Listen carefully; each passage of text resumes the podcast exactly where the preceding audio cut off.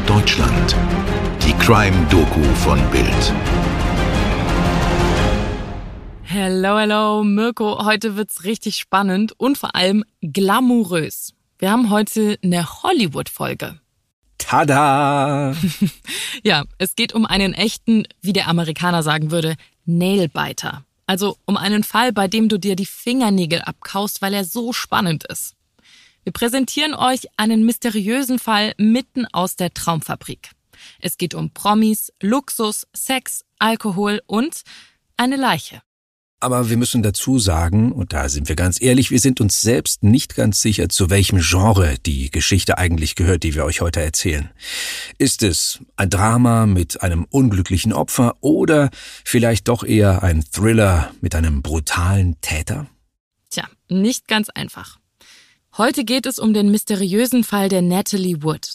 Wie starb Hollywoods Wunderkind und einer der schillerndsten Stars der Traumfabrik? Das wird eine geheimnisvolle Folge mit vielen Rätseln. Schön, dass ihr dabei seid. Wir sind Toni Heyer und Mirko Kasimir. Hallo. Es ist der 29. November 1981. Der Morgen ist angebrochen auf Santa Catalina Island, dieser hübschen kleinen Insel im Pazifik direkt vor der Küste von Los Angeles. Tja, und wie schön es hier ist. Felsige Landschaft, angenehmes Klima, viel Sonne, wunderschöne Buchten. Santa Catalina ist ein Paradies, nur wenige Kilometer Luftlinie entfernt vom pulsierenden Leben in LA und der Filmfabrik in Hollywood. Die See ist etwas rauer als sonst an diesem Novembermorgen. Auch das Wetter in der Nacht zuvor war nicht wirklich gut. Es war stürmisch und regnerisch. Am Morgen hat sich das Wetter etwas beruhigt. Doch was treibt da im Wasser? Ist das etwa ein Mensch? Wirklich gruselig. Im Wasser treibt ein toter Mensch. An diesem Morgen des 29. November zieht die Polizei eine Leiche aus dem Pazifik. Ganz in der Nähe der Cavern Cove, der blaue Höhlenbucht von Santa Catalina. Die Tote ist weiblich, Anfang 40 und treibt mit dem Gesicht nach unten im Wasser. Sie hat braune Haare, trägt Socken, ein Nachthemd und eine rote Daunenjacke. Am Kopf hat sie eine Schürfwunde. Nicht weit von ihr entfernt treibt ein kleines Boot im Wasser. Sehr bald stellt sich heraus, die Tote ist einer der damals bekanntesten Hollywood-Stars. Was für eine Meldung. Natalie Wood ist tot. Die Menschen sind geschockt. Eine Schauspielerin aus Hollywoods A-Riege stirbt unerwartet. Natalie Wood, die Frau, die viele schon aus ihrer Zeit als Kinderstar kennen. Die Frau, die mit James Dean gedreht hat und die in West Side Story zu sehen war. Das Leben dieser Oscar-nominierten Schauspielerin endet abrupt, mit nur 43 Jahren. Was ist passiert in der vergangenen Nacht? Was ist passiert auf dieser Yacht? Diese Nacht verdient eine eigene Überschrift, denn das ist die Nacht, in der sich Natalie Woods Schicksal entscheidet. Natalie verbringt die letzten Stunden ihres Lebens auf einer Motorjacht vor der Küste von Santa Catalina. Auf dem Schiff namens Splendor mit an Bord ihr Ehemann Robert Wagner. Der ist ebenfalls ein Star. Hier in Deutschland bekannt aus der 80er Jahre Fernsehserie Hart aber herzlich und einige von euch werden ihn vielleicht aus den Austin Powers Filmen kennen, in denen er einen der Bösewichte spielte. Ebenfalls zu Gast auf der Yacht ist übers Wochenende ihr Schauspielkollege Christopher Walken. Den kennt ihr bestimmt aus vielen Filmen, zum Beispiel auch als Bond-Bösewicht. Mit Christopher Walken steckt Natalie Wood damals in den Dreharbeiten zum Streifen Projekt Brainstorm. Gemeinsam gönnen sie sich eine Auszeit und verbringen das Wochenende beim gemeinsamen Yachtausflug. Ein wahres Promi-Boot ankert da also vor der Küste von Santa Catalina. Samstag, der 28. November. Tag 2 des Kurztrips. Das Trio geht an Land, um dort in der Bar Harbor Reef einzukehren. Und da lassen es die drei Promis so richtig krachen. Es wird gelacht und gebechert, gebechert und gelacht. Sturzbetrunken verlassen sie die Bar. Die drei sind so alkoholisiert, dass sie sogar Hilfe vom Barpersonal bekommen. Die schauen, dass Robert Wagner, Natalie Wood und Christopher Walken mit dem Beiboot sicher zurück zur Yacht kommen. Übrigens genau das Beiboot, das am nächsten Morgen in der Nähe der toten Natalie Wood im Wasser treiben wird. Ja, die kurze Überfahrt ist allein schon wegen des Blutalkoholgehalts der Beteiligten eine schunkelige Angelegenheit. Und auch das Meer ist unruhig. Aber nichts passiert. Die drei kommen auf der Yacht an. alle sehr, sehr betrunken. Und auf der Yacht geht die Party weiter. Natalie Wood, Robert Wagner und Christopher Walken genehmigen sich noch ein paar Drinks im Salon des Schiffes, bis sich Natalie als erste ins Bett verabschiedet. Und dann der große Schock, als Robert Wagner später nach seiner Frau sehen will. Sie liegt nicht in ihrer Koje. Wo ist sie? Wagner sucht die Yacht ab und bemerkt, dass das Beiboot weg ist. Er denkt sich, dass Natalie mit dem kleinen Boot an Land gefahren ist. Und er macht sich Sorgen, denn er weiß, seine Frau hat Angst vor offenem Wasser und sie kann nicht schwimmen. Am Sonntagmorgen um 1.30 Uhr greift Robert Wagner zum Funkgerät und sendet per Funk. Hier ist die Splendor. Wir brauchen Hilfe. Jemand wird vermisst. Doch dieser Hilferuf kommt zu spät. Ja. In den frühen Morgenstunden wird Natalie Woods lebloser Körper aus dem Wasser gezogen. Circa eine Meile von der Yacht entfernt. Es sieht so aus, als sei dies das tragische Ende eines gemeinsamen Ausflugs. Die Szene, wie wir sie eben geschildert haben, lässt sich so aus dem ersten Polizeibericht rekonstruieren. Dieser Bericht stützt sich auf die Aussagen von Robert Wagner. Der glaubt nun nicht mehr, dass sie nochmal losfahren wollte, sondern äußert jetzt die Vermutung, dass Natalie Wood wohl versucht haben muss, das lockere Beiboot festzuzurren und sich dabei womöglich unglücklich am Kopf verletzt hat. Danach ist sie ins Wasser gerollt und ertrunken. Denn laut des Obduktionsberichtes war es ein Tod durch Ertrinken und Unterkühlung, ohne Fremdeinwirkung. Also ist sie beim Festzurren des Beibootes ausgerutscht. So erklärt es zumindest Wagner. Das würde dann ja auch erklären, warum das Boot am nächsten Morgen nicht weit von ihr im Wasser treibt. Naja, soweit die erste offizielle Version der Geschehnisse in dieser Nacht. Aber dies wäre ja kein Fall für Tatort Deutschland, wenn die Geschichte hier zu Ende wäre. Richtig, aber es wird ziemlich lange dauern bis zum nächsten Akt dieses Real-World-Hollywood-Dramas. Genau, denn erst 2012 werden die damaligen Ermittlungen verworfen. 30 Jahre nach dem Tod von Natalie Wood. Jetzt sagt die Polizei, wir können nicht mehr eindeutig davon ausgehen, dass ihr Tod ein Unfall war. Der Grund dafür, die Gerichtsmediziner können nicht sagen, wann sich Natalie Wood ihre Verletzungen zugezogen hat. Also nachdem sie ins Wasser gefallen war oder davor. Davor würde bedeuten, dass sie jemand vor dem Ertrinken geschubst oder geschlagen hat. Und auch das ist neu. Natalies Mann Robert gilt von nun an auch als Person of Interest, also als Person von besonderem polizeilichen Interesse. Er wird also nicht offiziell verdächtigt, aber die Ermittler haben ihn im Visier. Sie vermuten, dass Robert Wagner nicht die ganze Geschichte erzählt hat. Im Jahr 2018 werden sogar neue Ermittlungen aufgenommen. Und genau das ist Wasser auf die Mühlen von Lana Wood, der Schwester der Toten. Sie zweifelt schon seit Jahrzehnten die offiziellen Ermittlungsergebnisse der Polizei an. Sie sagt, der Tod ihrer Schwester war kein Unfall. Vielmehr wurde sie getötet von Robert Wagner, ihrem Ehemann.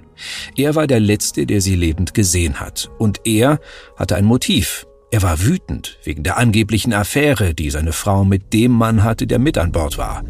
Christopher Walken. Na, das ist schon bemerkenswert. Also drei Jahrzehnte später sagen die Behörden, dass ihre ursprüngliche Theorie zum Tod von Natalie Wood nicht mehr haltbar ist. Und ehrlich gesagt, Mirko, das war auch überfällig, oder? Ja, denn die besagte Nacht auf der Yacht ist eine Nacht voller Widersprüche und Ungereimtheiten. Und die lassen einen schon grübeln zurück. Kann das wirklich ein tragischer Unfall gewesen sein? Naja, also kann man sich denn beim Festmachen eines Beibootes wirklich so stark verletzen? Naja, vielleicht war es ja auch ganz anders. Vielleicht ist Natalie Wood wirklich nachts nochmal los. Vielleicht aus Wut, immerhin haben sie und Robert Wagner sich gestritten, das hat er ja sogar selber zugegeben. Und sie ist dann auf offener See ertrunken. Hm, ich weiß nicht.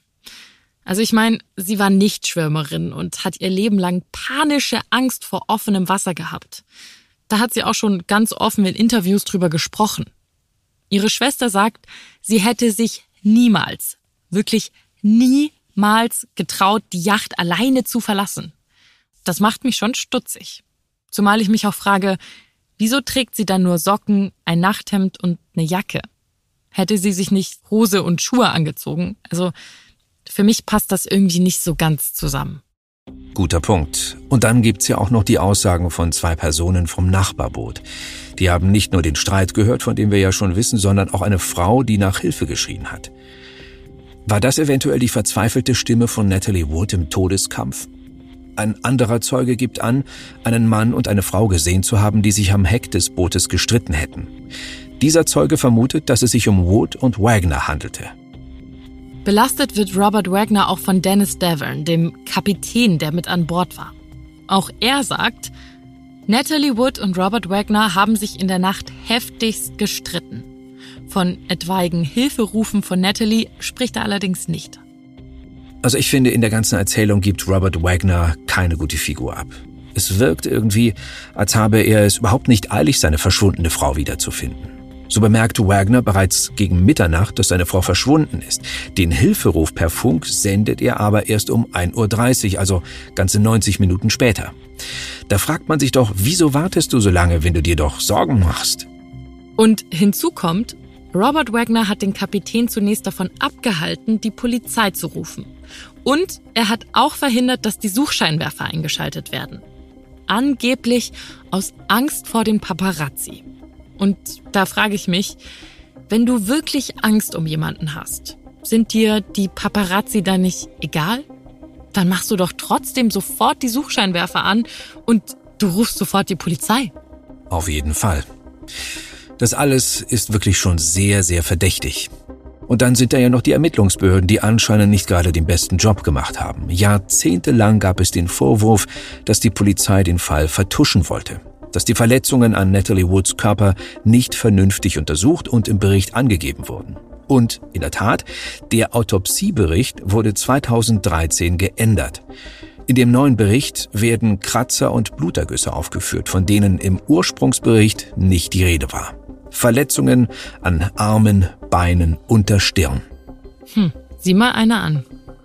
Die Journalistin Suzanne Finstead beschreibt in der von ihr geschriebenen Natalie Wood Biografie, die Leiche sah so aus, als wäre sie vor ihrem Tod verprügelt worden. Okay, aber dann haben wir den Fall ja geklärt, ne? Es war also kein Unfall. Es war Mord und Robert Wagner war der Killer. Naja, ganz so einfach ist natürlich nicht. Die Polizei sagt zwar, das alles sei sehr verdächtig, aber sie geht nicht so weit, Robert Wagner anzuklagen, denn dafür reichen die Beweise einfach nicht aus. Robert Wagner wird aber weiterhin als Person of Interest bezeichnet. Was in diesem Fall so viel bedeutet wie, wir können dir zwar nichts nachweisen, aber so ganz aus dem Schneider bist du nicht. Denn dein Verhalten ist schon sehr verdächtig. Wir bleiben da mal dran. Wir ermitteln weiter. Aber nicht alle sehen Robert Wagner als vermeintlichen Täter. Dessen Adoptivtochter, also die leibliche Tochter von Natalie Wood, die nimmt ihn in Schutz und das sehr nachdrücklich. Natasha Gregson Wagner sagt, es sei ein Unglück gewesen. Sie ist felsenfest davon überzeugt, dass ihr Vater sein Leben für ihre Mutter gegeben hätte und ihr sowas Schlimmes niemals angetan hätte. Sag mal, Mirko, über eine Variante haben wir aber noch gar nicht gesprochen. Okay, was meinst du? Na, Suizid. Hat sich Natalie Wood vielleicht selbst umgebracht? Das wäre ja nicht ihr erster Selbstmordversuch gewesen. Ja, das könnte natürlich sein. In den 60er Jahren hat sich Natalie Wood schon mal versucht, das Leben zu nehmen. Aber das halte ich für eher unwahrscheinlich. Erstens gibt es keinen Abschiedsbrief. Und dann stellt sich natürlich die Frage, würde sich Natalie Wood tatsächlich ausgerechnet für einen Freitod im Wasser entscheiden, wo sie doch ihr ganzes Leben lang wirklich panische Angst vorm Ertrinken hatte? Also ich vermute, dass hätte sie sich wirklich umbringen wollen, sie eine andere Art und Weise gefunden hätte, sich das Leben zu nehmen. Ah, aber dann war es am Ende vielleicht der Alkohol? Du meinst Alkohol als Täter? Naja, also zumindest im übertragenen Sinne.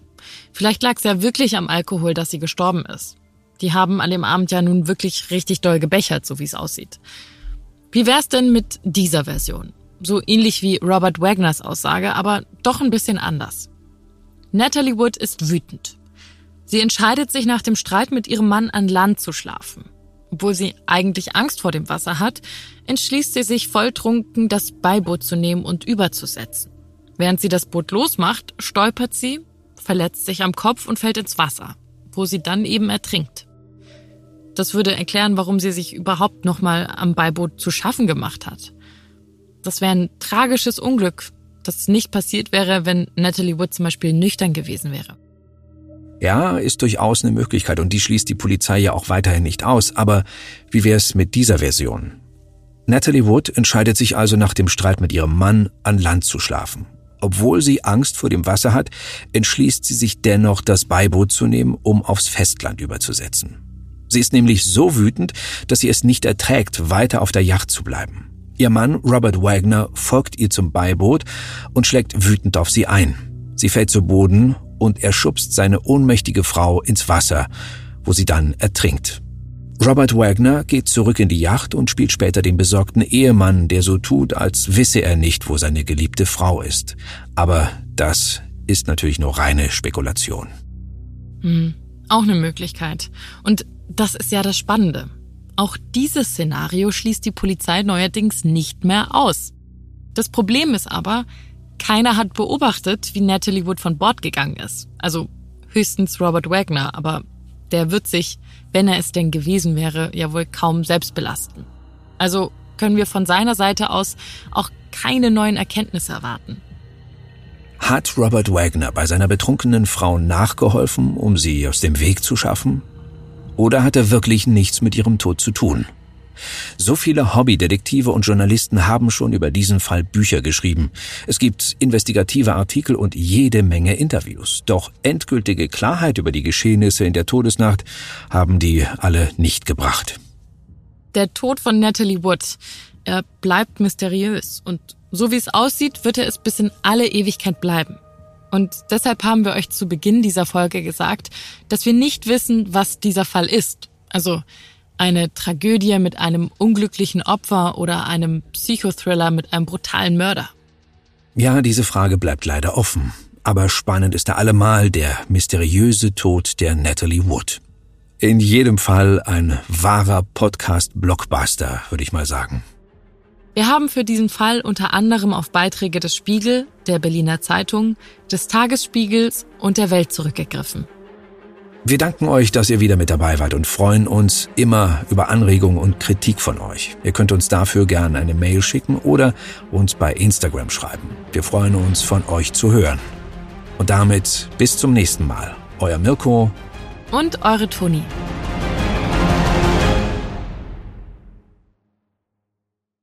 Dir hat diese Folge von Tatort Deutschland gefallen? Du bekommst von True Crime einfach nicht genug. Dann hör jetzt in unsere weiteren Folgen rein. Hier warten mehr als 200 spannende Fälle auf dich, wie das Verschwinden von Rebecca Reusch, der Prozess gegen O.J. Simpson oder die Entführung von Ursula Herrmann. Wir hören uns bei Tatort Deutschland.